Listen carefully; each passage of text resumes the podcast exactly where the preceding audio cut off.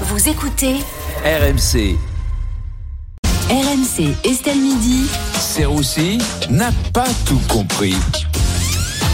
Et aujourd'hui, Vincent, vous n'avez pas compris pourquoi les démissions sont en augmentation. Mais si, je comprends très bien, évidemment, que les gens veulent démissionner. Moi, j'ai l'impression que ceux qui se demandent pourquoi les gens démissionnent, c'est les gens avec qui t'as pas envie de bosser, justement. Mais pourquoi Christophe, il a démissionné Parce que personne n'a envie de bosser avec toi, Mireille, il faut le dire au bout d'un moment. Évidemment que t'as envie de démissionner quand tu reçois 12 mails par jour avec écrit « Sauf erreur de ma part, je n'ai pas reçu la pièce jointe ». Et toi, t'as envie de répondre « Sauf envie de te buter de ma part, la pièce jointe est dans le mail, Mireille ». C'est clair maintenant? Non, à ce stade, la démission, c'est un acte de bravoure. Soit tu t'en vas, soit tu la butes. T'as pas démissionné, t'as sauvé Mireille. Voilà.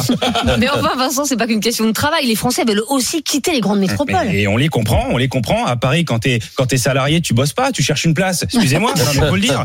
Non, mais demande à un salarié parisien sa journée type. Il va te dire, bah de 9h à midi, euh, j'ai tourné dans Paris.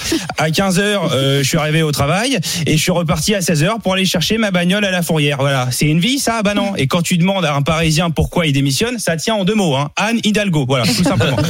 Vous allez me dire, mais prends un vélo. Bah, dites-le à Pierre Rondeau de prendre un vélo. Comment ça se passe, Pierre, pour le vélo? On est comment? Voilà, il n'y en a plus. Ah oui, c'est des volets sur vélo à Paris.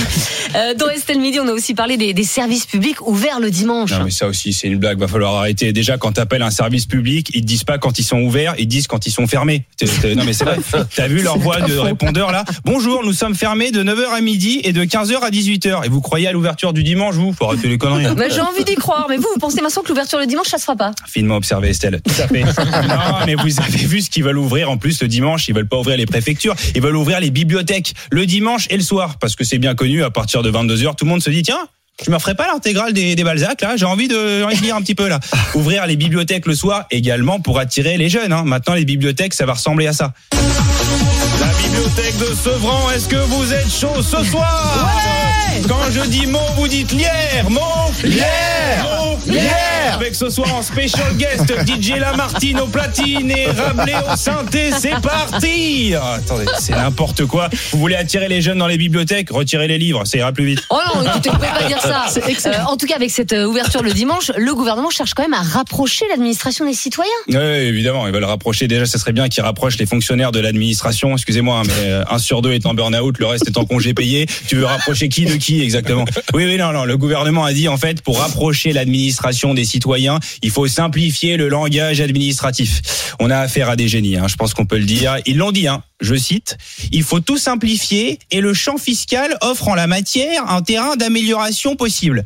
Même pour expliquer la simplification, on comprend pas. C'est quand même un truc de fou. Hein. Un haut fonctionnaire, quand il va à la boulangerie, il dit pas bonjour madame, je voudrais une baguette. Il va te dire bonjour, je pourrais avoir cet amas de farine populaire si symptomatique de nos habitudes alimentaires. Ah, mais il complexifie tout en permanence. Et c'est pas fini. Hein. Le Conseil d'État a aussi dit, je cite, parfois un bon dessin vaut mieux qu'un long texte.